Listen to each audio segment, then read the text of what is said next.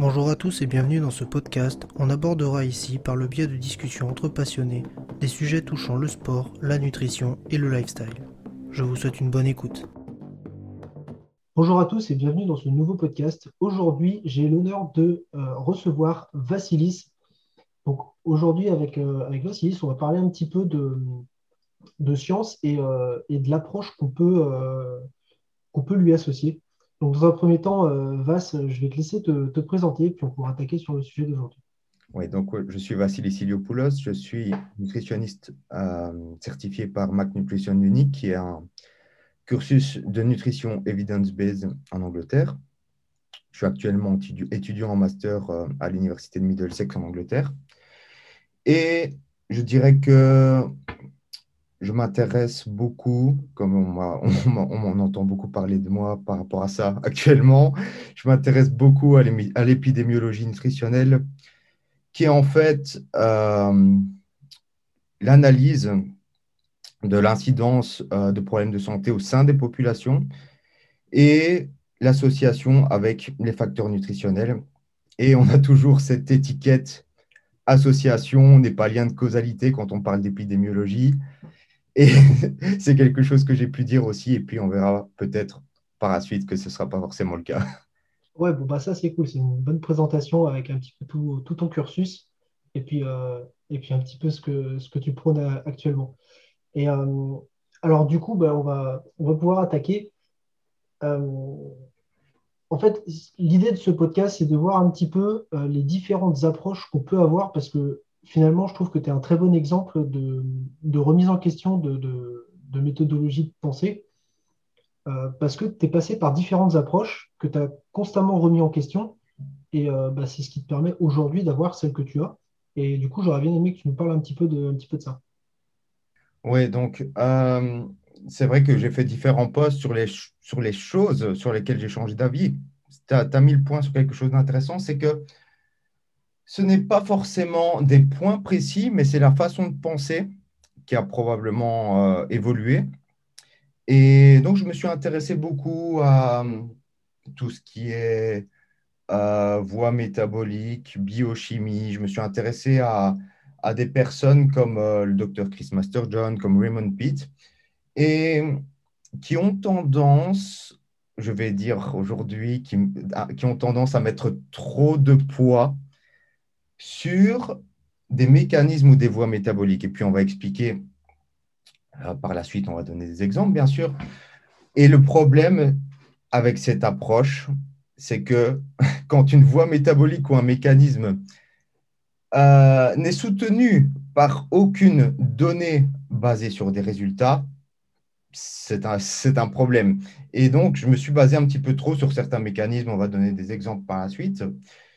Et puis, quand on parle, on va peut-être clarifier certains points pour les auditeurs, c'est-à-dire que euh, quand on parle de mécanismes de voie métabolique, on peut ouvrir euh, un livre de biochimie et puis on peut voir, par exemple, j'aime bien donner cet exemple, c'est que euh, l'acide gras oméga 6, l'acide linoléique qu'on retrouve dans les huiles végétales, est un précurseur d'acide arachidonique l'acide arachidonique est une substance qui est utilisée pour produire des médiateurs pro-inflammatoires. Donc, on a vite fait de dire, de faire le raccourci oméga 6 égale inflammatoire. Et puis, on a toute cette histoire de OK, l'homme paléolithique avait un, ratio oméga 3, oméga 6, euh, toutes ces histoires.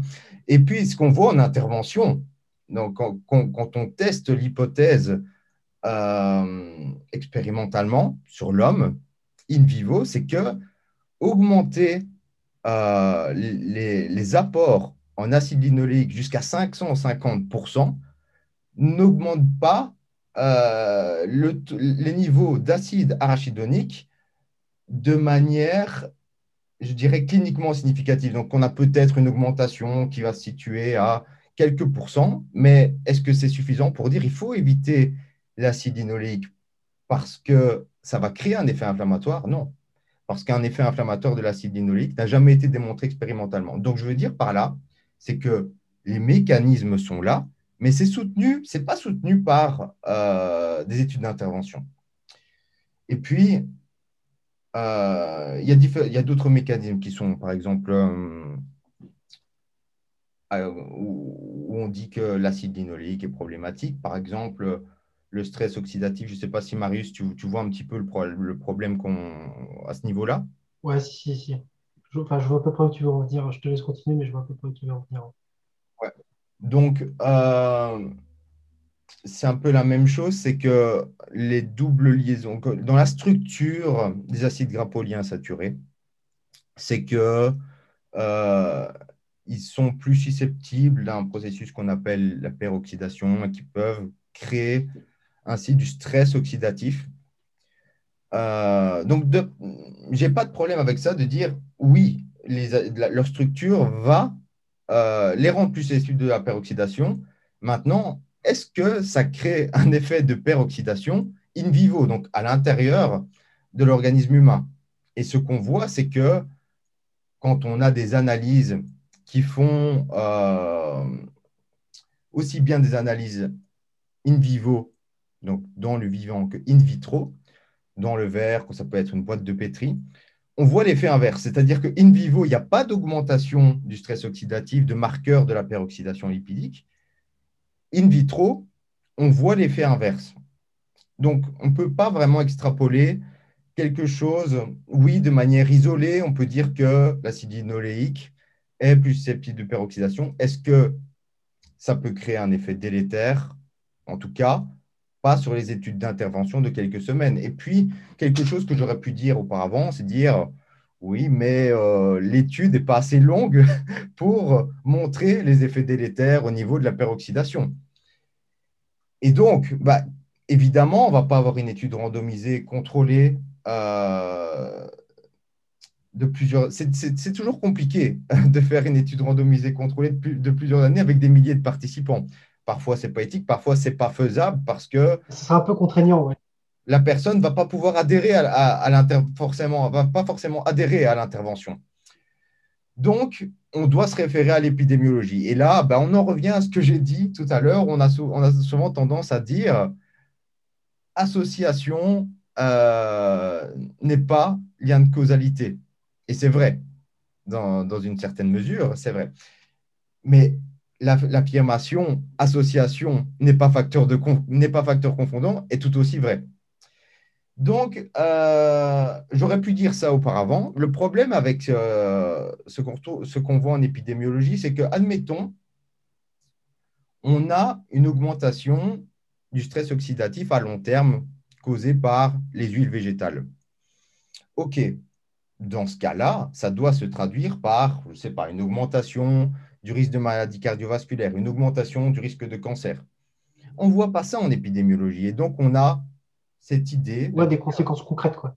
Voilà, c'est ça. Donc, il n'y a, pas de. Ça, ça, ne résulte pas dans des, des hard outcomes, comme, comme on dit euh, en anglais. Et euh, de là, on peut dire oui, mais dans une certaine mesure, on peut invoquer ce qu'on appelle le biais de l'utilisateur sain c'est-à-dire que les personnes qui vont euh, participer à des études épidémiologiques, donc les études prospectives de cohorte, euh, sont plus susceptibles d'être des personnes saines et euh, d'autant plus qu'en fait, si tu veux, depuis les années 60, on a des recommandations, par exemple aux États-Unis, de diminuer la consommation d'acides gras saturés et d'augmenter la consommation d'acides gras polyinsaturés, oméga 3 et oméga 6. Donc, on peut dire les personnes qui font plus attention à leur santé euh, consomment des acides gras oméga 6, oméga 3. Donc, on peut dire qu'il y a trop de facteurs confondants pour dire que les données épidémiologiques soient fiables. Et ce n'est pas forcément vrai. Cet argument n'est pas forcément vrai parce que c'est une association. Donc, par exemple, si on voit euh, l'augmentation de l'apport en acide linoléique, c'est une, association qui est forte. Donc, la diminution du risque relatif est forte et qui est euh, constante dans la direction de l'effet et elle est présente dans différentes populations. Et là, c'est quelque chose qui est important de comprendre, c'est que c'est même c'est présent même dans les populations qui n'ont pas la recommandation d'augmenter leur, leur, rapport en acide gras oméga 6. Donc, c'est-à-dire qu'il y, y, y, a des guidelines qui ne vont pas dire euh, augmenter votre, votre consommation d'acide gras polyinsaturé. Par exemple, en Asie, il y a beaucoup de, de, de, pays en Asie qui disent diminuez votre rapport en graisse, tout simplement. Donc, les gens qui consomment moins de graisse sont plus susceptibles d'être des, des, utilisateurs sains, entre guillemets. Et pourtant, l'association est présente même dans ces pays-là, donc c'est-à-dire augmentation de l'apport en acide linoléique, diminution du risque de maladies cardiovasculaires. Donc, on ne peut pas vraiment invoquer euh, ce biais de l'utilisateur sain par rapport à, ces choses mentionnées. Donc là, on a la différence par rapport. Ouais, c'est un petit peu comme. Euh, c'est un petit peu. je me souviens avoir lu une étude euh, qui comparait, par exemple, une, diète végane et, et, une diète qui était dite carnivore. Et en fait, quand on allait un petit peu creuser dans la méthode, euh, bah, on s'apercevait que la diète qui était dite carnivore, en fait, c'était du fast-food. Donc, euh, au final, euh, probablement que les, gens qui s'étaient tournés vers le véganisme, ils avaient déjà une vision, enfin, ils, faisaient déjà attention à leur santé, en fait, beaucoup plus que ceux qui avaient une, des, habitudes de fast-food. Et donc, forcément, les, résultats étaient complètement biaisés par ça parce que bah, on ne part pas du tout des mêmes bases. Et enfin, je veux dire, si, on avait voulu euh, faire une étude avec une méthodologie qui était un petit peu plus euh, concrète, euh, il aurait fallu évaluer deux régimes, par exemple, avec des, des, on va dire de niveau équivalent en, termes de, de correction. Enfin, c'est peut-être mal dit ce que, ce que j'explique là, mais Ouais, je, vois, je, vois, je, vois, je vois ce que tu veux dire. Ouais. Par, par exemple, de la viande non transformée contre euh, une, alimentation, végane non transformée. Parce qu'évidemment, si, si, le, si le groupe carnivore, c'est juste du bacon et puis euh, sur des trucs, ça pose problème. Ah ouais, mais là, pour le coup, c'était vraiment à base de fast-food. Donc, euh, il, y avait, il y avait un biais énorme vis-à-vis de ça. Enfin, je veux dire, formuler l'hypothèse que les, les, gens qui avaient mangé vegan dans cette étude-là allaient avoir de meilleurs résultats en termes de santé, J'aurais pu le faire tout seul, quoi. Ouais, ouais. Mais, c'est intéressant ce que tu dis, mais de manière générale, je pense que avoir une alimentation carnivore et avoir des bons résultats en termes de santé est plus difficile que le véganisme. C'est-à-dire que le véganisme, je pense qu'on peut avoir encore des bons résultats avec quelques petits compléments, etc. Tandis que l'alimentation carnivore, euh, elle est si faible en fibres, euh, ce genre de choses que je pense que ça, doit vraiment être C'est vrai que souvent, euh, bah, c'est un autre point intéressant que tu énonces là, parce que souvent, il y a des. Alors, je ne sais pas si c'est tout le temps formulé comme ça dans les je ne pense pas d'ailleurs que c'est un petit peu biaisé par les, les pros les pro véganes, mais qu'ils comparent toujours le vegan avec le carnivore. Mais en fait, quasiment personne ne mange que de la viande. Les, ce serait plus intéressant de le comparer à une diète qui est, euh, entre guillemets, homogène, quoi. ou du moins équilibrée, euh, quelque chose de qu'on pourrait qualifier de normal, même si ça ne veut pas dire grand-chose. Ouais. Ouais, là, effectivement, les Mais euh, en fait, le, carnivore n'est pas encore fort répandu en France, mais aux États-Unis, ça commence vraiment avec le, le docteur euh, Paul Saladino qui, dit que les fibres sont une conspiration, c'est ce genre de truc. Euh, je ne sais pas si tu as. Alors, j'ai pas suivi, j'ai pas suivi, non, mais, euh, effectivement, je pense qu'à un moment donné, ça va quand même poser problème, même en termes de digestion, etc. ça va être quand même très très compliqué. Et donc, ce, ce que tu as dit par rapport au véganisme est assez intéressant. Et je pense que, par exemple, quand on regarde euh, les données épidémiologiques, il y a quelque chose qui est intéressant, ce sont analyser les groupes qui sont des utilisateurs, des, consommateurs sains, mais qui ont euh, certaines différences au niveau de l'alimentation. Par exemple, il y a une étude qui s'appelle The Adventist Health Study, qui, en fait, euh, des qui sont en fait des religieux Et parmi eux, certains sont végétariens, certains sont végétariens mais ne mangent, euh, mangent du poisson, certains mangent un petit peu de viande. Et tu vois, il y a ces petites euh, différences sur lesquelles on peut voir, c'est-à-dire qu'ils sont tous des, utilisateurs sains, et on peut voir maintenant, OK, la personne qui consomme de la viande, est-ce qu'il a une augmentation du risque de cancer du, du côlon par rapport aux végétariens purs Tu vois un petit peu l'idée. Et je, je, pense vraiment que ce genre d'études sont vraiment... effectivement, là, le... Bah, bah, pour le coup, ouais, effectivement, l'élément de comparaison est beaucoup plus précis que, que finalement de comparer un extrême à l'autre. Ouais, ouais, exact, exact. Après, parfois, la différence, c'est que la, problématique, pardon, c'est que l'exposition n'est pas suffisante pour montrer un effet. C'est-à-dire que en épidémiologie, tu dois avoir un contraste, un contraste d'exposition qui est suffisant pour pouvoir avoir un effet. C'est-à-dire que si tu as un groupe de personnes qui consomment 0 g de viande euh, par semaine et l'autre groupe consomme une portion de viande par semaine, tu n'auras pas un contraste suffisamment important pour dire voilà, il y a une, euh, augmentation du risque de, cancer du côlon, par exemple. Donc, il y a aussi ce, ce problème. Mais par exemple, si tu as un groupe qui consomme. il n'y aura pas de significativité, ce sera impossible.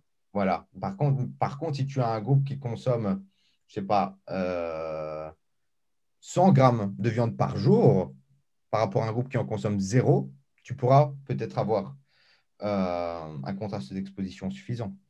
Mais donc, je pense vraiment que ces, études sont, intéressantes. C'est pour ça que l'épidémiologie, dire association n'est pas lien de causalité, c'est un petit peu facile. C'est juste ce que j'appelle de la fainéantise intellectuelle, tu vois. Oui, c'est sûr que c'est un petit peu, euh, un petit peu balayer l'argument sans forcément trouver de contre-argument. Après, c'est sûr qu'il faut, il faut pas faire une faire un lien aveugle et, hâtif, mais euh, si, euh, si les, données épidémiologiques se, multiplient et commencent à toutes converger dans le même sens, alors à un moment donné, peut-être que le consensus, il, arrivera de toute manière, quoi. même s'il n'y a pas forcément de, RCT qui Exactement. Ouais, quand, quand, elle est pas, quand une RCT n'est pas faisable ou, ou, pas, ou, pas, éthique, tout simplement. Et c'est là que les mécanismes sont intéressants. C'est-à-dire que, admettons maintenant, on voit dans différentes populations, différentes cohortes, une augmentation importante du risque de maladie cardiovasculaire associée à la consommation d'acide linoléique. Là, on peut dire, OK, on a un mécanisme biologique euh, plausible qui est l'inflammation. Et on regarde dans les études d'intervention. Et maintenant, si on voyait, OK, on a une augmentation euh, de la CRP ou ce, genre de marqueur de l'inflammation par la consommation d'acide linoléique, OK, on a un ensemble de données qui peut, dire on peut déconseiller la consommation d'acide linoléique, mais se baser uniquement sur des mécanismes est un petit peu, c'est un petit peu ridicule en fait. Parce que si ça on, s'en fout des, des mécanismes, si ça ne se traduit pas par des résultats en termes de santé. Ouais, c'est pas suffisant. Exactement. Et tu sais, je pense le problème avec, euh, tu sais, par exemple, on parlait de Dr. Kissmaster John, qui est, tu sais, intéressant sur certains points. Et il peut mettre euh, trop de poids sur certaines choses. Comme je t'ai dit, euh, par rapport à, l'acide linoléique. Il peut mettre certains, trop de poids sur des mécanismes, mais il est intéressant sur, sur certains points. Mais je pense, tu sais, quand on parle de, de mécanismes, au final, ça va toujours dépendre des conseils que tu vas donner. C'est-à-dire que, on va dire, Chris Master John, OK, sa réflexion est un petit peu ridicule sur, les huiles végétales, mais au final, il va dire à la personne, euh, il va donner le, conseil de diminuer sa consommation d'huile végétale et puis pas forcément diminuer tous les aliments qui, qui contiennent de l'acide linoléique. Tu vois un peu l'idée. Donc, tu sais, si tu dis. Si tu dis ouais, il est quand même mesuré dans ses recommandations. Quoi. Voilà, si tu, dis, si tu dis aux personnes diminuer votre consommation d'huile végétale, c'est pas trop grave parce que de toute façon, les gens, de manière générale, ont tendance à consommer trop d'huile. de, manière, de manière générale. Finalement, il, va balayer euh, l'excès de lipides et euh, l'éventuel excès de, de polyinsaturés. Quoi. Ouais, ouais tu, vois, euh, le problème, c'est que, OK, les acides gras polyinsaturés ne sont pas problématiques en ce qui concerne le risque de maladie cardiovasculaire, mais si tu mets euh, à chaque fois 300 calories d'huile dans ta salade, c'est clair que ça va être problématique indirectement. Donc, donner la recommandation de diminuer la, consommation d'huile, je pense que ce n'est pas trop problématique. Mais par contre, tu as des personnes, euh, tu sais, tous ces, mouvements de médecine fonctionnelle euh, qui sont à dire, OK, la vitamine D pour soigner le Covid en se basant juste sur des mécanismes euh, ben, présumés, vraiment des mécanismes putatifs. Il n'y a aucune RCT qui a dit euh, OK, la, vitamine D va soigner le, Covid. Et tu as toutes cette, euh, ces, appels à l'émotion.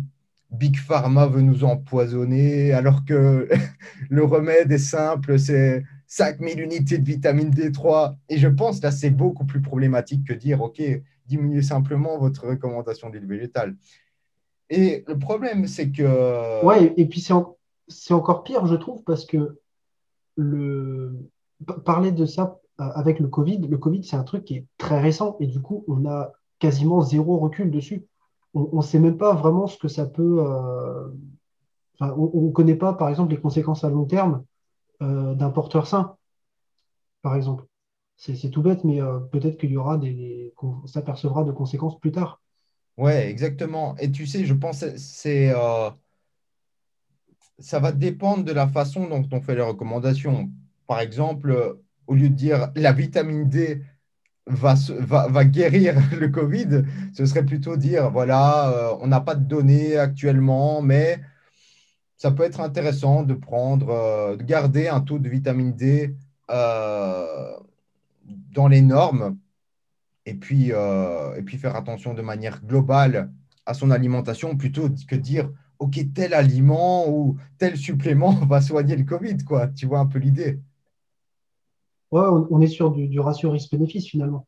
On peut recommander quelque chose euh, en, sachant que la, probabilité, la probabilité la, plus fiable, euh, ce serait une amélioration. Exact. Exact. Et tu, sais, le problème, c'est qu'avec tous ces, tous ces couacs, c'est que dès qu'il y a un trou dans la littérature scientifique, ils essayent de le remplir avec, euh, leurs idéologies. Tu vois?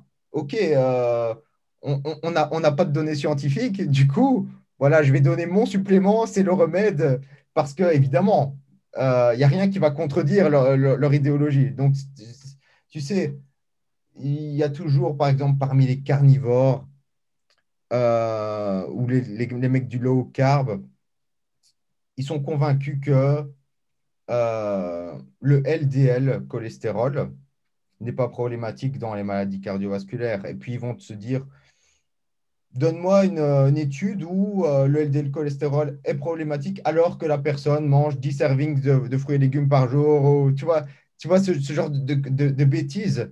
OK, il n'y a aucune étude qui va montrer que le LDL cholestérol est problématique si tu portes euh, un slip rose, évidemment.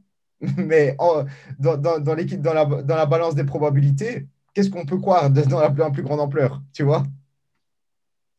Bah, Je ne suis pas sûr qu'on ait vraiment des résultats sur, la, sur, le, sur le slip exactement. Et tu sais, sur les réseaux, dans tous ces mécanismes, on voit beaucoup maintenant passer, de, passer des trucs qui sont parfois problématiques.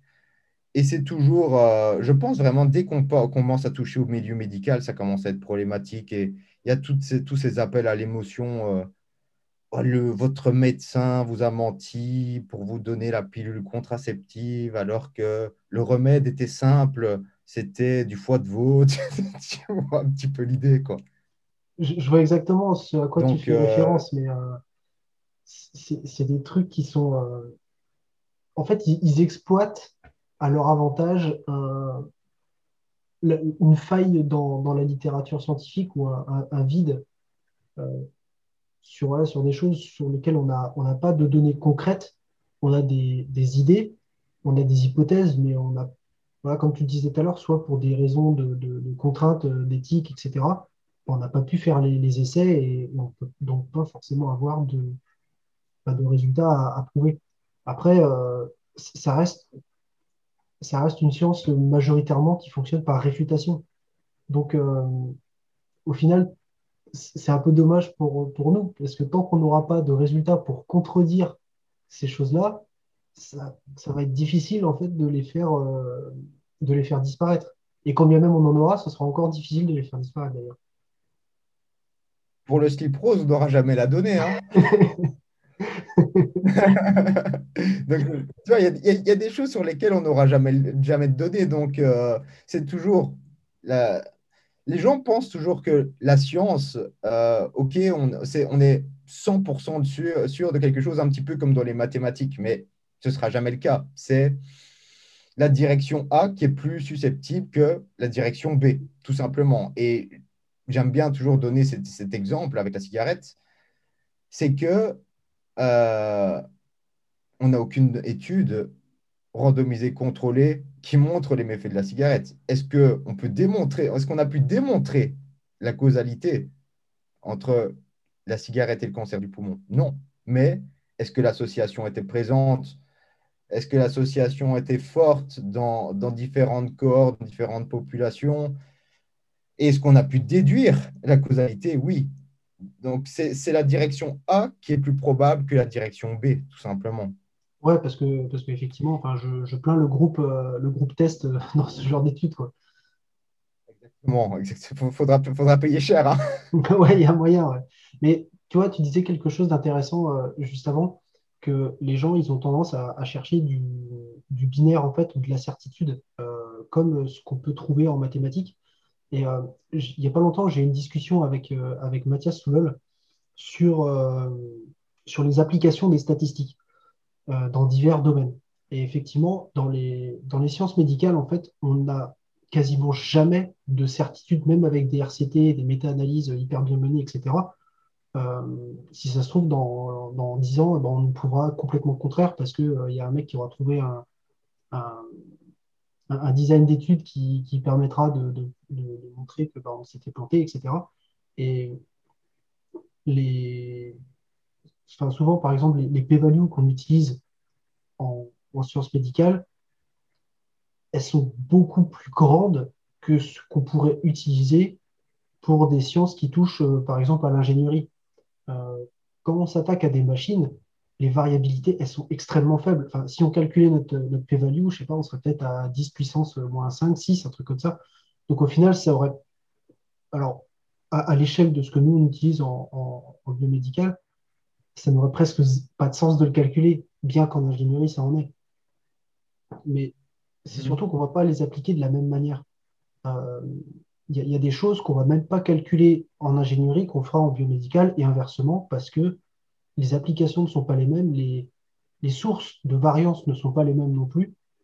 Et, euh, mhm. ben, l'humain, euh, ça reste quand même quelque chose qui est, euh, qui est très changeant. Et il y a ce que, ce que Will appelle le PFH, le putain de facteur humain, qui fait que, bah, au final, il y a même la, la, la, psychologie des gens peut avoir une incidence non négligeable sur des résultats euh, physiologiques. Ouais, ouais, carrément. Mais tu, tu, sais, par exemple, quand on regarde euh,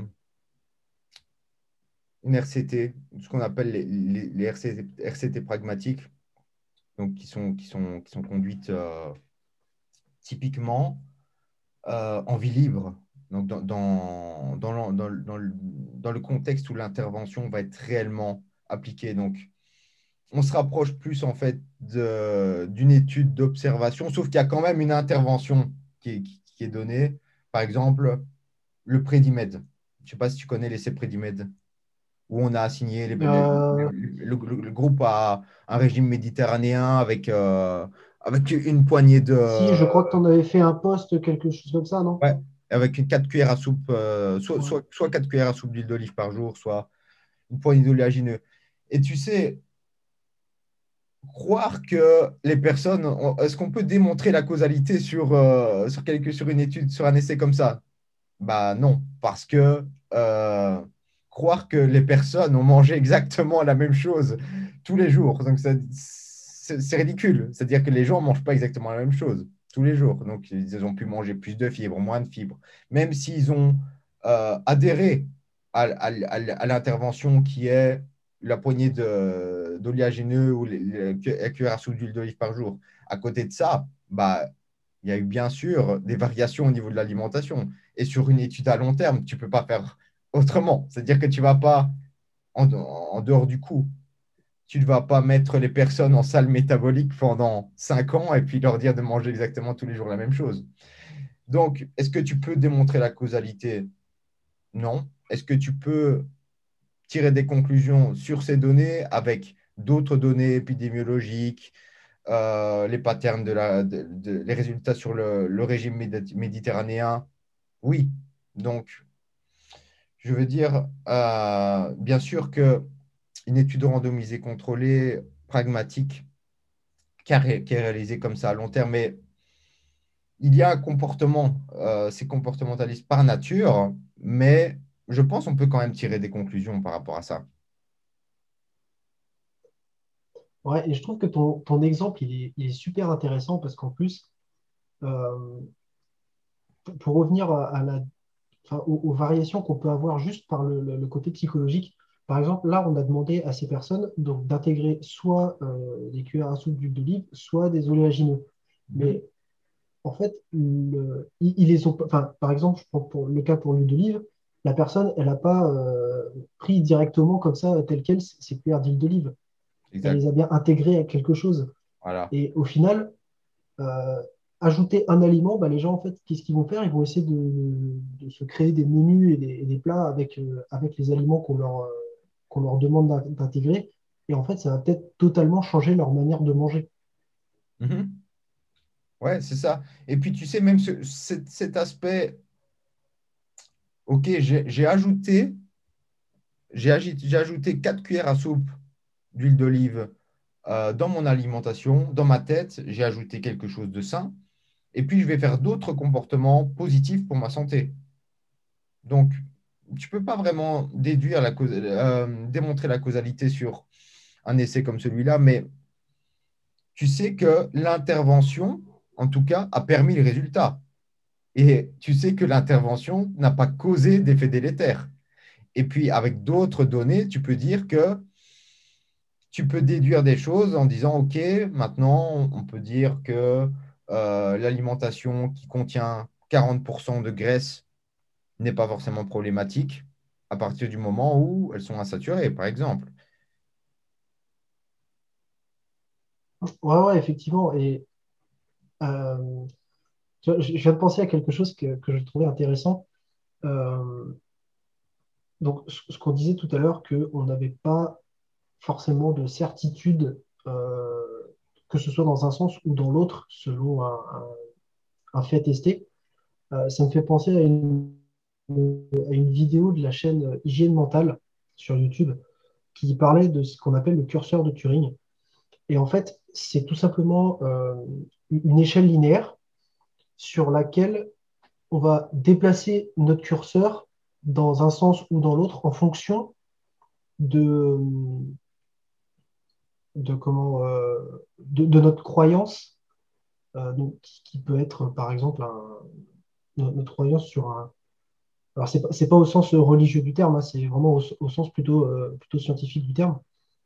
Et, finalement, ce curseur, en fait, selon les données qu'on va recueillir, eh ben, il va se déplacer d'un bout ou de l'autre donc finalement, plus on va avoir de données qui vont aller dans un même sens, et plus ce curseur va se déplacer sur un extrême, et ça marche effectivement dans l'autre sens. Et donc finalement, c'est un petit peu, euh, un petit peu ce qu'on disait tout à l'heure, que euh, à un moment donné, même s'il n'y a pas de RCT qui sont faites, etc., quand les, essais, euh, les essais épidémiologiques se, multiplient et qu'ils ils convergent tous dans le même sens, on n'aura jamais une certitude à 100%, mais c'est quelque chose d'asymptotique, mais on va quand même tendre vers ça et avoir quelque chose qui sera quand même euh, extrêmement fort. Euh, donc, enfin, 99,999 et, des poussières. C'est ça, à 100%, Et par exemple, il y, a des choses, ce serait tellement difficile de contredire. Par exemple, euh, bah, je pense à un truc, c'est les personnes qui disent que les calories ne comptent pas, qui n'ont aucune importance. C'est tellement difficile, ce serait tellement difficile de, contredire le fait que bah, la balance énergétique, euh, calories entrantes, calories sortantes, ce serait vraiment difficile de dire les calories n'ont aucune importance et, de, je vais dire, euh, défier les lois de la thermodynamique. Ah ouais, et puis euh, en plus, euh, je veux dire, la, thermodynamique, elle était là avant qu'on commence à, s'intéresser réellement à la nutrition. Mhm. c'est pas, on ne l'a pas inventé pour ça, quoi. Donc, donc au final, c'est quand même un, on, s'est servi d'un outil qui existait déjà, qui avait déjà fait ses preuves dans d'autres domaines. Et là, d'un coup, la nutrition, elle arrive et euh, elle dit que c'est plus viable. Alors, on, peut faire de la réfutation, mais là, ce serait quand même un peu gros. Quoi. Mais c'est en plein. Ça revient, euh, ça revient sur de nouveau le débat. Euh, c'est l'insuline avec le, nouveau livre de Gary Taubes. Je ne sais pas si tu as vu, et sur Twitter, euh, il y, a les, y a les débats entre. Non, les, je suis pas sur Twitter. Il y a les débats entre les evidence-based, donc Kevin Hall et puis Stéphane Gaines, ce genre de personnes, et puis les quacks type Taubes, Ludwig, et ce genre de personnes, quoi. Et donc, ça, ça revient sur le, le, débat revient avec euh, la sortie du livre euh, de Gary Taube sur, euh, sur le régime cétogène. Mais, mais, tu vois, avec, avec cette histoire de régime low carb, cétogène, je pense quand même, les gens ont tendance à, je vais dire, jeter le bébé avec l'eau du bain. C'est-à-dire que, bien sûr, il n'y a pas d'avantage euh, au, low carb par rapport à une autre façon de perdre du poids, que ce soit low fat ou, peu importe. Mais est-ce que ça peut marcher sur certaines personnes? Oui. Est-ce que c'est ce qu'on peut voir dans, dans, dans, les RCT pragmatiques, par exemple Est-ce que quand on dit, quand on assigne les participants à un régime low carb, on voit qu'ils vont manger typiquement plus de protéines, on voit qu'ils vont manger plus de légumes verts et ils vont réduire le rapport calorique. Donc, ça fonctionne euh, dans, la, dans, la vie. Oui, et puis peut-être ne serait-ce que par adhésion, tout simplement. Oui, c'est ça, de, par, par, adhésion. Et, et, puis, euh, les, gens spontanément euh, font des, changements positifs dans leur alimentation. Tandis que quand on leur dit, je ne sais pas pourquoi, quand on leur dit mange low fat, ils vont manger plus de pain blanc, et puis euh, ça ne fonctionne pas, quoi. Ils vont manger plus de pain blanc et de confiture, et puis, euh, tu vois. Bah ouais, non, mais effectivement, c'est des, comportements qui sont. Des comportements un petit peu ignorants, dans le sens où on, ne donne qu'une partie de, l'équation. Et bah forcément, si, on ne respecte pas les fondamentaux, bah, ça ne marchera pas tout simplement. Quoi. Ouais, il y, a il y a toujours des fondamentaux. Après, ce qui est bien avec, euh, je vais dire, les petits conseils qui peuvent aider la population, donc, par, exemple, simplement dire, euh, je pense par exemple, des interventions comme le jeûne intermittent, bah, pour des personnes qui sont... Euh, euh, qui, je veux dire, qui comptent leurs calories au, gramme près, bah, ça n'aura pas de, différence. Donc, que tu fasses 3 ou 4 pas, si tu comptes tes calories au gramme près, bah, à la calorie près, ça ne changera rien. Par contre, si tu en as 3000 à la fin de la journée, peu importe comment c'est réparti, euh, ça, restera 3000 cal. Quoi. Exactement. Mais par contre, si tu dis à une personne. Il y, aura peut-être une incidence, mais elle sera tellement négligeable qu'au final. C'est pas, ce sera pas, ça n'aura pas valeur d'argument. Quoi. Exact. Par contre, si tu dis à une personne qui mangeait confiture, croissant, euh, et puis beurre, tu lui dis saute le petit-déj, ça va être positif. Mais si tu lui dis troque ton, ton croissant, confiture, euh, beurre par euh, des œufs sur le plat avec du porridge, il va pas le faire, tu vois Il va pas le faire. Donc ce genre, ce genre d'intervention peut être intéressante pour, le, je veux dire pour la, majorité de la population, quoi. Ouais, parce que finalement, il y, a un fait intéressant, c'est que tu parles de la majorité de la population. Et en fait, euh, les... on, est parfois biaisé un petit peu quand on va euh, sur les réseaux ou autres à, croire que la majorité des gens font ce que les gens qu'on suit font. Mais en réalité, ce n'est pas vrai. Euh, la, part de la population qui compte ses calories, elle est extrêmement faible. Donc, si on commence à faire à, proposer des méthodes à grande échelle basées là-dessus, ça n'aurait aucun sens. C'est un petit peu ce qu'on ce qu'on avait dit avec, avec Mathias dans le, podcast qu'on avait fait ensemble euh, sur la question, par exemple, des, des, gens qui critiquaient que les études euh, donc sur les sciences du sport soient beaucoup faites sur des débutants. Mais au final, euh, il y, mm-hmm. y, a, y, a quelle part de la population qui dépasse réellement le niveau débutant? Peut-être pas tant que ça. Donc, si on veut rester pragmatique, les données qui s'appliquent à la plus grande majorité de la population, ça reste les données sur des débutants.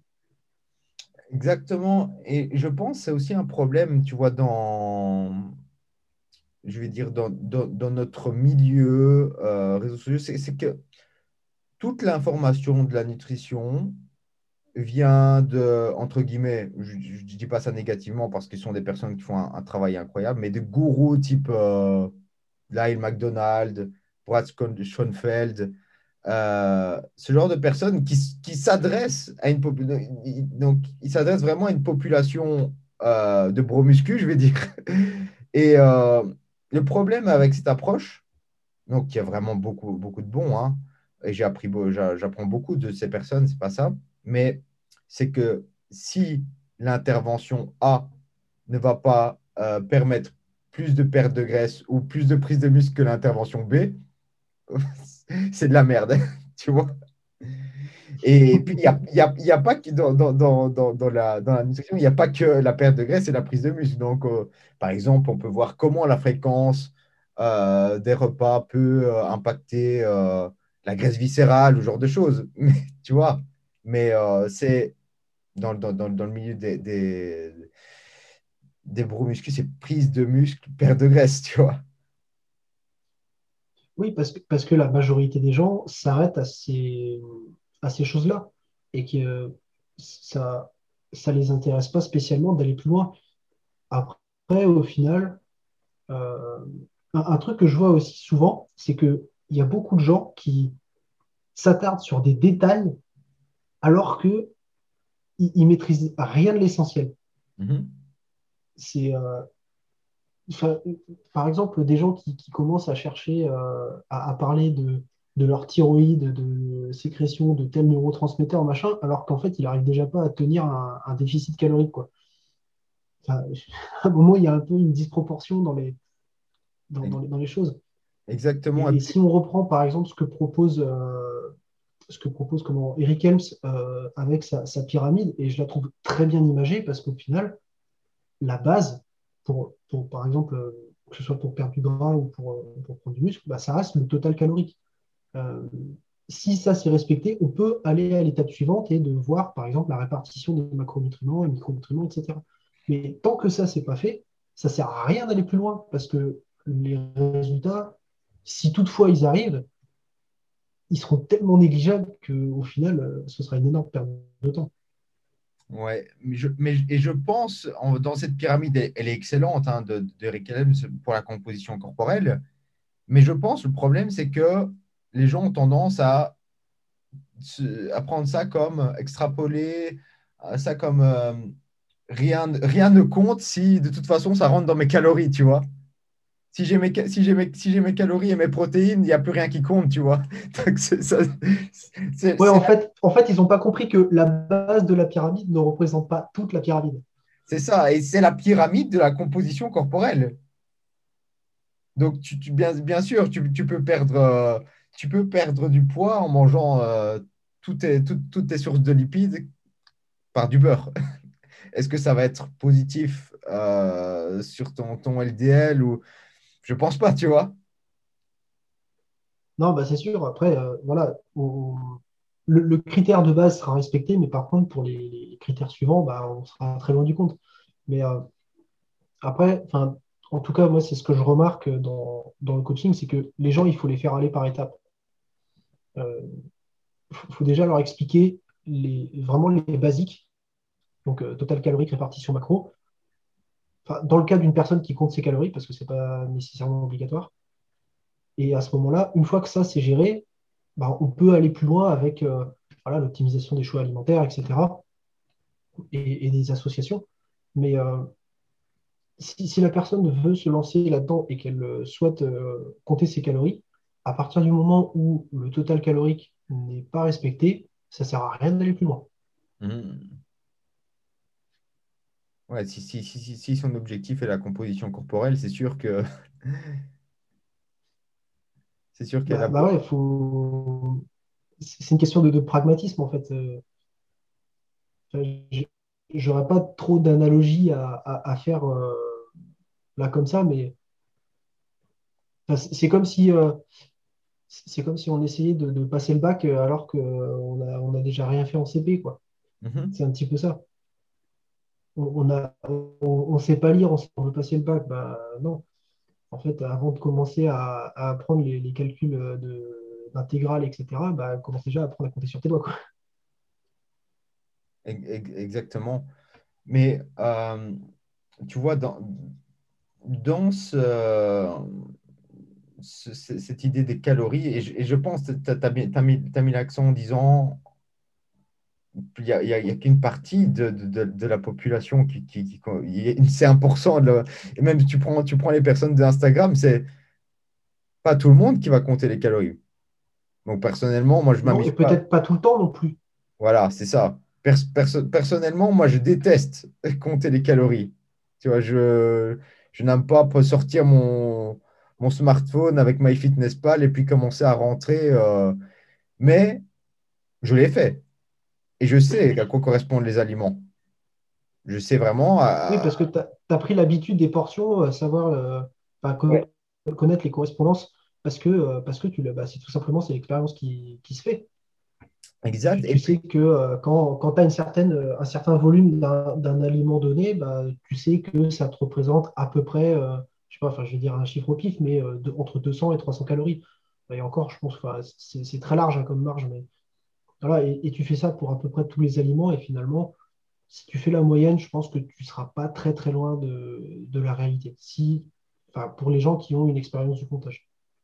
Exact. Et hum, et, l'idée, euh, c'est aussi c'est que j'ai la, la, chance, je vais dire entre guillemets, de ne pas forcément aimer euh, les aliments industriels et puis l'approche euh, IFYM, tu vois.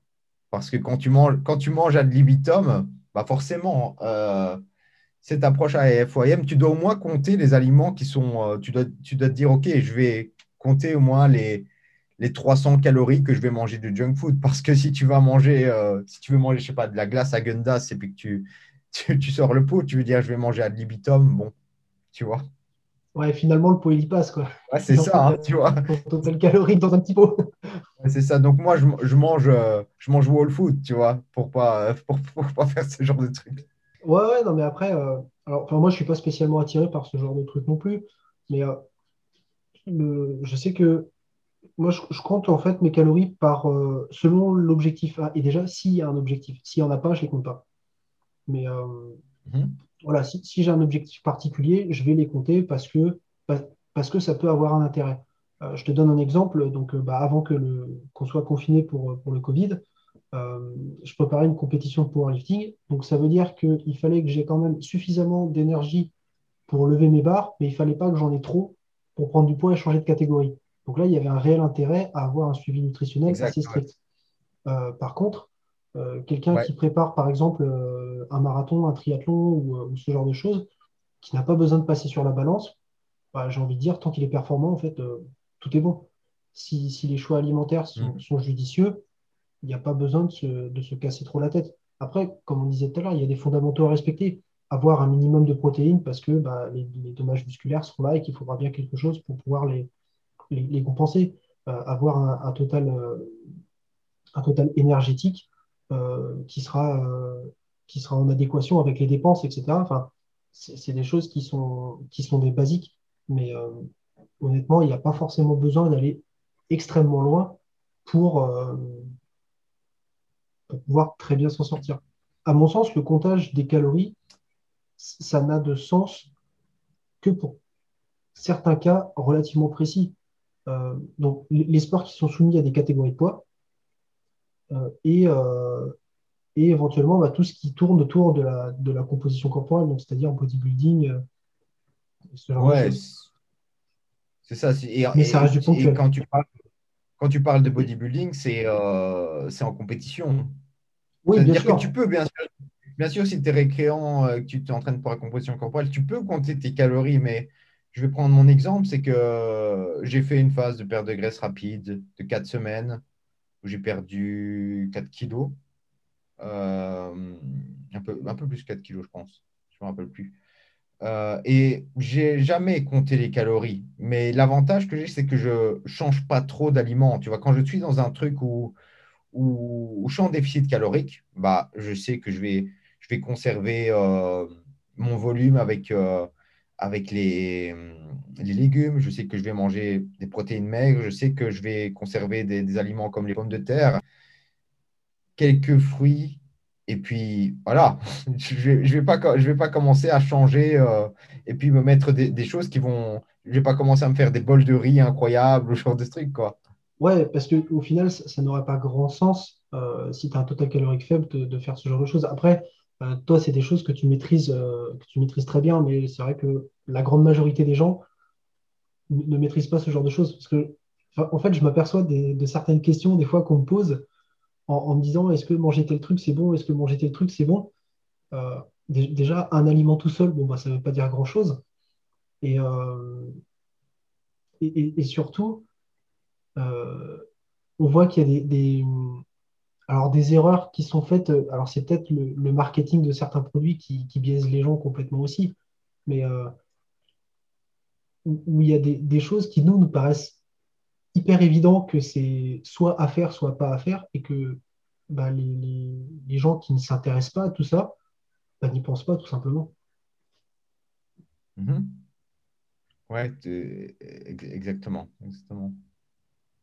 Et, euh, et du coup, euh, de, de, toutes cette, euh, ces différentes approches sur lesquelles tu as, pu, as pu passer et puis, et puis modifier, qu'est-ce que ça t'apporte aujourd'hui en termes de, de méthode euh, pour, ton apprentissage personnel et puis ta, ta, réflexion sur, le, sur les sujets qui t'intéressent?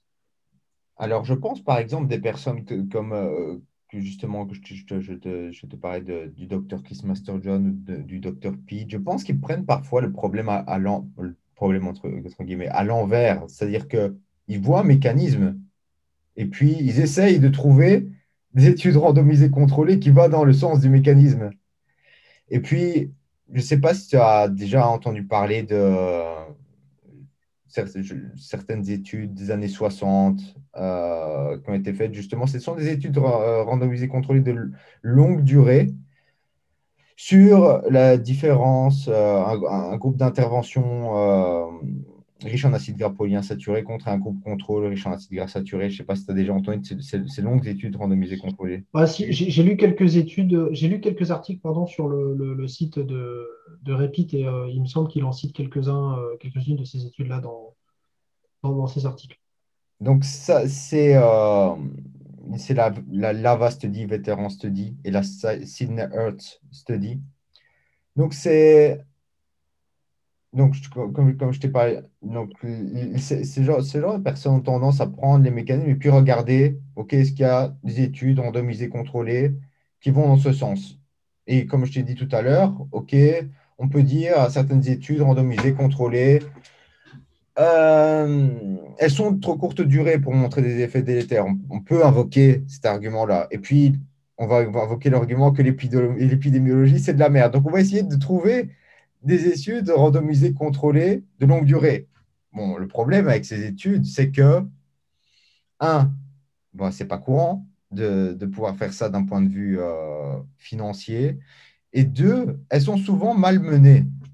Et par exemple, ces, deux, euh, ces deux études, euh, je vais parler d'abord de la, la Sydney Study. Le, problème, c'est que le groupe riche en acides gras polyinsaturés était en fait, avait en fait comme intervention une margarine qui était riche en acides gras trans. Et on sait aujourd'hui tout simplement que bah, les acides gras trans sont nocifs. Et je pense euh, d'ailleurs l'Organisation mondiale de la santé veut, complètement les retirer du marché alimentaire. Bref, donc ça, c'est le premier problème de, cette étude. Deuxième problème de l'autre étude, la vétéran dit, c'est que la participation de l'étude euh, des personnes était intermittente. Donc, on avait euh, un groupe de vétérans qui étaient euh, dans un hôpital. Et puis, dans la cantine, ils consommaient soit un, repas qui avait été cuisiné avec de l'huile végétale ou avec du beurre. Et c'était un, une étude randomisée contrôlée en double aveugle. Donc, on, peut souligner le fait que, OK, c'était bien, c'était peut-être la seule étude randomisée contrôlée en double aveugle sur le sujet, parce que ce n'est pas évident à faire. Mais le problème de cette étude, c'est que la participation euh, des, participants étaient intermittentes. Donc, c'est-à-dire qu'ils pouvaient rentrer sortir de l'hôpital. Ils rentraient et sortaient de l'hôpital à des moments donnés, et puis on n'avait aucune indication sur ce qu'ils mangeaient. Donc, bon, on ne peut pas euh, déduire quoi que ce soit à côté de pléthore de recherches qui montrent l'inverse. Donc, c'est-à-dire que si on avait, OK, toutes les données étaient constantes par rapport à ça, OK, on peut tirer des conclusions. Là, je ne pense pas que ce soit raisonnable de tirer des conclusions sur ces deux petites études malmenées avec euh, une méthodologie qui est digne d'un cirque, tu vois. Donc, pour en revenir à la, méthodologie, je pense, ils parlent des mécanismes et puis ils essayent de trouver des études randomisées contrôlées. Je pense qu'il faudrait plutôt dire, voilà, on a un ensemble de données euh, donc des outcome data. On a, l'épidémiologie qui montre ça, et puis on, a les études randomisées contrôlées qui montrent euh, la même chose sur les marqueurs intermédiaires, donc c'est cohérent. OK, maintenant, on va essayer de trouver les mécanismes. On regarde si c'est cohérent. Est-ce qu'on a un mécanisme biologique plausible pour expliquer ces résultats, plutôt que l'inverse? Donc je pense que c'est ah, vraiment. ouais, au final, pour moi, ça, me semblerait logique de, euh, d'observer quelque chose sur le terrain euh, et d'ensuite chercher à comprendre pourquoi. Exactement. Mais euh, parce que, enfin, alors, dans d'autres domaines, les, les, théories qui, sont faites comme ça peuvent avoir, peuvent avoir du sens. Hein. Par exemple, enfin, l'exemple le, plus frappant que j'ai, c'est euh, les travaux d'Einstein, par exemple, euh, sur la relativité restreinte, etc. Mais euh, au, final, ces, ces réflexions, elles étaient purement théoriques jusqu'à ce qu'ils puissent les, faire valider par des astronomes. Mais là, ça ne touche pas à l'humain. Donc, c'est encore un petit peu différent. Mm-hmm. Les, lois de la mécanique, elles restent, elles restent quand même euh, stable, on va dire. Alors que, que chez l'humain, bah, comme ce que tu disais, en fait, il y a, on, peut avoir tellement de facteurs confondants euh, de, diverses natures qu'on ne peut pas se permettre en fait de, réfléchir comme ça. Les choses, elles sont à prendre dans un ensemble. Un mécanisme de quelque chose, euh, ok, c'est bien en théorie, mais ça ne peut pas tout expliquer en fait, parce que peut-être que euh, on va s'apercevoir en faisant quelques recherches qu'il y a telle ou telle autre chose qui influe sur ce mécanisme et qui le modifie complètement. et finalement, bah, le résultat sera, sera plus du tout le même. Ouais, exactement. Et tu sais, tu vois, tu vois, tu peux trouver finalement des, mécanismes dans tout, tu vois. Donc, par exemple, tu peux dire, c'est simple, on, parle, à des personnes, les auditeurs, c'est principalement des personnes qui, qui écoutent, euh, qui ne sont pas des pratiquants de musculation. C'est simple, on peut dire, par exemple, les protéines augmentent la synthèse des protéines musculaires, on peut dire, par rapport à la leucine, mTOR, on peut donner tous les mécanismes. OK, c'est vrai, dans une certaine mesure. C'est-à-dire, est-ce que maintenant, si on augmente l'apport en protéines de 2 grammes à 4 grammes, est-ce que ça va augmenter la synthèse des protéines dans une grande ampleur? Non. Donc, oui, le mécanisme est là, mais est-ce que ça se traduit dans ce contexte-là? Ben non. Bah voilà, parce qu'il y aura une autre interaction qui, agira en parallèle et, qui, utilisera les protéines supplémentaires euh, d'une manière qui sera totalement différente. Et, comme je t'avais dit, le, problème, c'est dans toujours quand ça. Bon, ben voilà, maintenant, tu, tu, dis que les protéines augmentent la synthèse des protéines musculaires et tu, tu, recommandes à une personne de passer de 2 à 3 grammes de, protéines. Tu ne vas pas tuer la personne, mais c'est toujours le problème, c'est quand on, ça parle dans le, dans le milieu médical et ça attire, tu, sais, ça attire toute une population qui a eu des problèmes avec le milieu médical.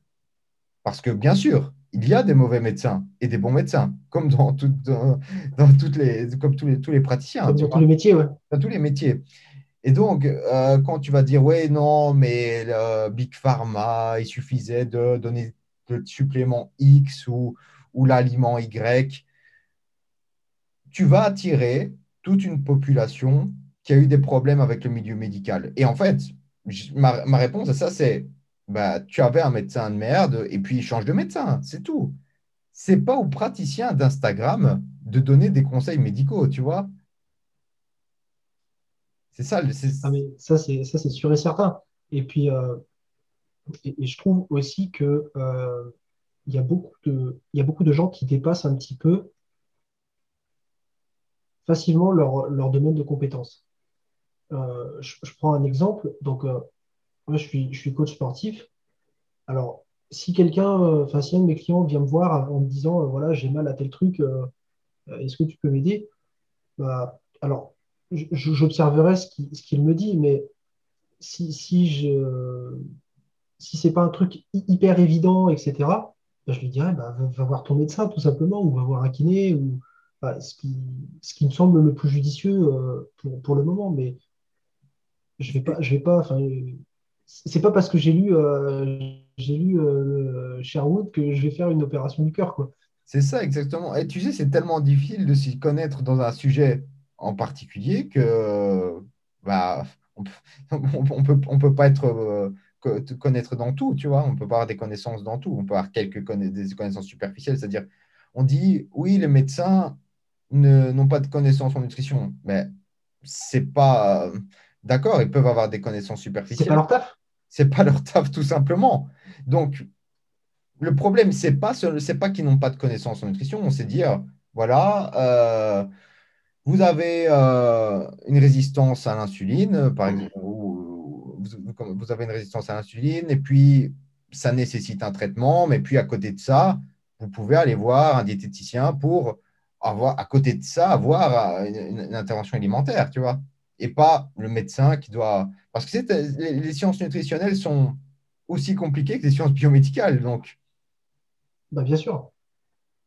Et, effectivement, si, si on commence à, à, tout cumuler, parce qu'il ne faut, pas oublier un truc, c'est que euh, quelqu'un qui est, qui est coach sportif ou préparateur physique ou peu importe, euh, son job, dans la majorité des cas, ça va être de s'occuper de personnes qui sont en bonne santé. Et pas, euh, enfin, on ne s'occupe pas de malades. Exactement. Déjà, voilà, c'est comme, bah, c'est souvent ce qu'on rencontre des fois dans des, dans des études qui sont citées alors qu'elles alors qu'elles sont pas pertinentes. C'est souvent voilà, la population visée qui est, qui est généralisée. Parfois, on, fait des interventions sur, euh, sur des gens obèses et les gens ils vont euh, croire que euh, quand ils ont 10% de body fat, ça va, ça va être, enfin, les mécanismes vont être les mêmes. Bah non, forcément, ça va, ça va être différent parce qu'on ne s'attaque pas du tout à la même personne, enfin à la même catégorie de personnes. Et là, j'ai pris un exemple basique, mais il y en a plein des, des comme ça. et, tu sais, par, exemple, euh, on me pose souvent des questions. Euh, tu, sais, je fais un question-réponse et on me dit, euh, on me pose des questions poussées d'entraînement. Bien sûr, j'ai des connaissances d'entraînement parce que j'aime l'entraînement, j'aime m'entraîner.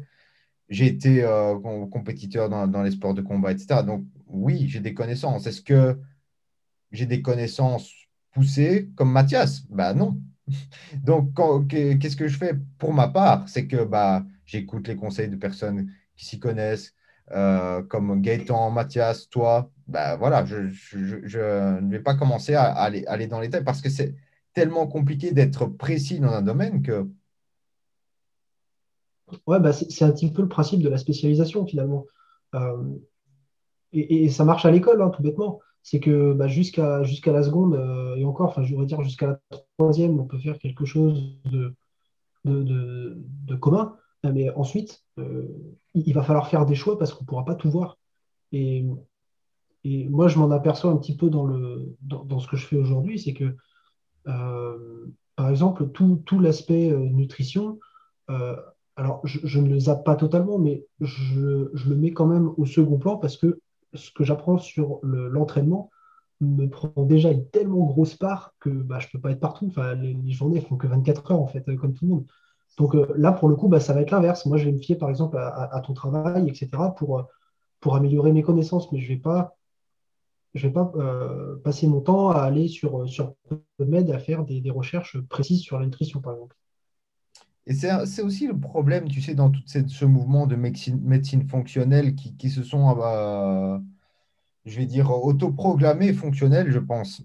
C'est que bah, ils donnent des conseils de nutrition qui sont parfois un peu n'importe quoi. Et puis, tout est à cause du gluten et des produits laitiers, et puis du leaky, du gut. Et puis, critique Big Pharma qui donne des, qui donne, euh, des, des remèdes euh, médicamenteux à tout. Et puis, eux, bah, c'est une poignée de compléments alimentaires par jour, tu vois. Tu vois donc... Ouais, mais c'est parce que c'est un, un, petit peu plus croquant, tu penses Ouais, tu, tu, ils, veulent créer un nouveau paradigme, mais en fait, qui ne change pas vraiment de, de, de, du, traditionnel, quoi. Tu vois donc, bah, En fait, on, on passe d'un problème à un autre, quoi. Ouais, c'est ça, c'est ça. On, on, passe du problème à un autre, et puis Bien sûr, euh, la médecine traditionnelle n'est pas parfaite, mais je donnerais beaucoup plus ma confiance à la médecine traditionnelle qu'à ces couacs. Bah déjà, il y a un petit peu plus, en, termes de, volume de données, il y a déjà un petit peu plus, euh, un petit peu plus vers, vers la médecine traditionnelle de toute manière. Ouais, c'est ça, quoi. C'est ça. Et puis, bah, comme, comme je t'avais dit, euh, c'est toujours combler des trous. Euh, euh, quand il y a un trou dans la littérature, par exemple, je, vais, te, donner un exemple euh, concret. Sur les maladies auto-immunes, les maladies auto-immunes, il y a beaucoup d'inconnus. Donc, les personnes qui souffrent de ces maladies auto-immunes sont des personnes qui sont assez vulnérables à des informations. Et donc, OK, ce genre de personne va dire, OK, mais non, le remède, c'est de faire un régime sans gluten et sans produits laitiers parce que le régime sans gluten et sans produits laitiers est la cause de ta maladie. Non, c'est juste que ben, on ne sait pas exactement. Mais par exemple, on en revient à ce que je, dis, la façon dont tu vas, tu vas, tu vas, tu vas donner le conseil. C'est-à-dire qu'on pourrait dire, voilà, on a, on, a beaucoup d'inconnus, on ne sait pas, on ne sait pas pourquoi, on ne sait pas comment on n'a pas beaucoup d'interventions pour améliorer euh, ton problème, mais de manière anecdotique, on sait que certaines personnes qui font un régime sans gluten et sans produits laitiers améliorent leurs symptômes de maladie auto-immune. Donc, je pense que c'est vraiment euh, la façon de dire les choses. Et toujours, est-ce qu'il y a une probabilité de méfait avec euh, les conseils? Donc, est-ce que si tu dis, si conseilles une personne de faire un régime sans gluten et sans produits laitiers, est-ce que tu vas le tuer est-ce que tu vas lui causer des problèmes de santé? Non. Dans, le pire des cas, euh, si euh, il va, peut-être avoir une ou l'autre déficience si il ne comble pas ça avec, avec des, bons aliments. Mais dans l'ensemble, bah, il n'y a, pas, a pas de risque. Donc, c'est toujours la façon dont on va aborder les choses. Ouais, c'est super intéressant ce que tu dis parce que finalement, euh, ceux qui, euh, qui exploitent ces, trous et qui amènent des. Enfin, ils, amènent des, idéologies. Discours, euh, catégoriques. Ils amènent... des, discours assez catégoriques. Au final, ils vendent, enfin, ils, vendent au sens propre comme au sens figuré, ils vendent de, l'espoir à ceux qui n'en ont plus. Et du coup, bah, en fait, les gens, ils plongent dedans.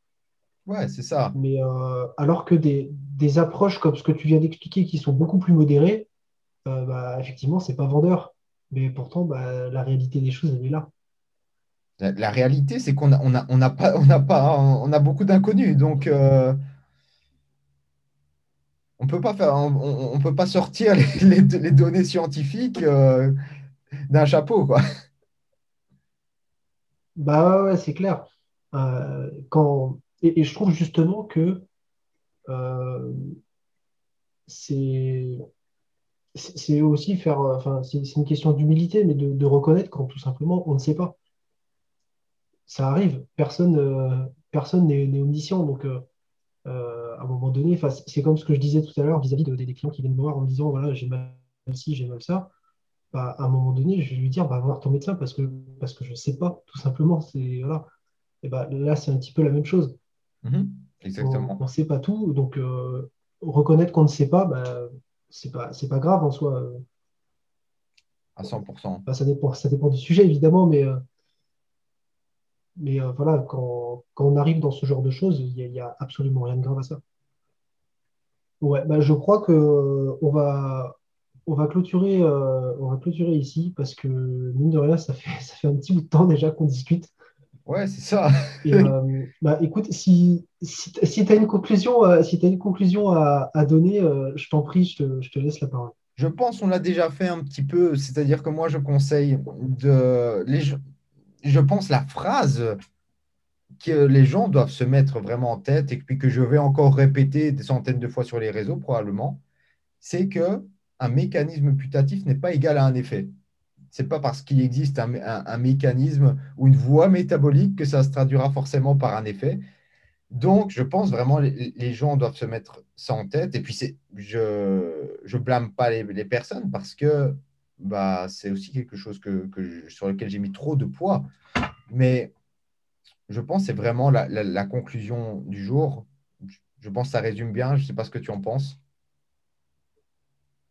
Ah, mais si, euh, justement, je trouve que c'est la meilleure qu'on pouvait trouver. Et euh, en fait, avec du recul, on enfin, je pense qu'on est quasiment tous passés par ce genre de choses. En fait, on voyait des, mécanismes, entre guillemets, simples. Euh, et là aussi, ça nous paraissait attrayant. Ouais. En fait, en, continuant de creuser, bah, on s'aperçoit que ah, bah, en fait, c'est peut-être pas si simple, c'est peut-être pas aussi systématique que ça, etc et que bah, faut peut-être aller chercher un peu plus loin. Et puis parfois, c'est séduisant, tu vois. Il y, a des personnes qui sont, qui sont séduites par, ouais, clairement. Par, par, des approches. Euh, tu sais, l'approche anti, euh, anti-huile végétale, c'est un peu toute l'approche ancestrale, tu vois. Donc, tu vois, c'est séduisant. Si c'est ancestral, ça doit être bon pour la santé, tu vois. Mais voilà, c'est pas parce que c'est ancestral que c'est soutenu par des données scientifiques, tout simplement. Bah ouais, ça c'est. Euh, tant, qu'on n'a pas de recul sur ces choses-là, c'est faire. Enfin, c'est un, gros biais cognitif. Hein, c'est un appel à la tradition, mais euh, au final, c'est bah, pas une preuve, tout simplement. Quoi. Donc retenez ça, euh, un mécanisme putatif n'équivaut pas à un effet, mais je le répéterai encore certainement des centaines de fois.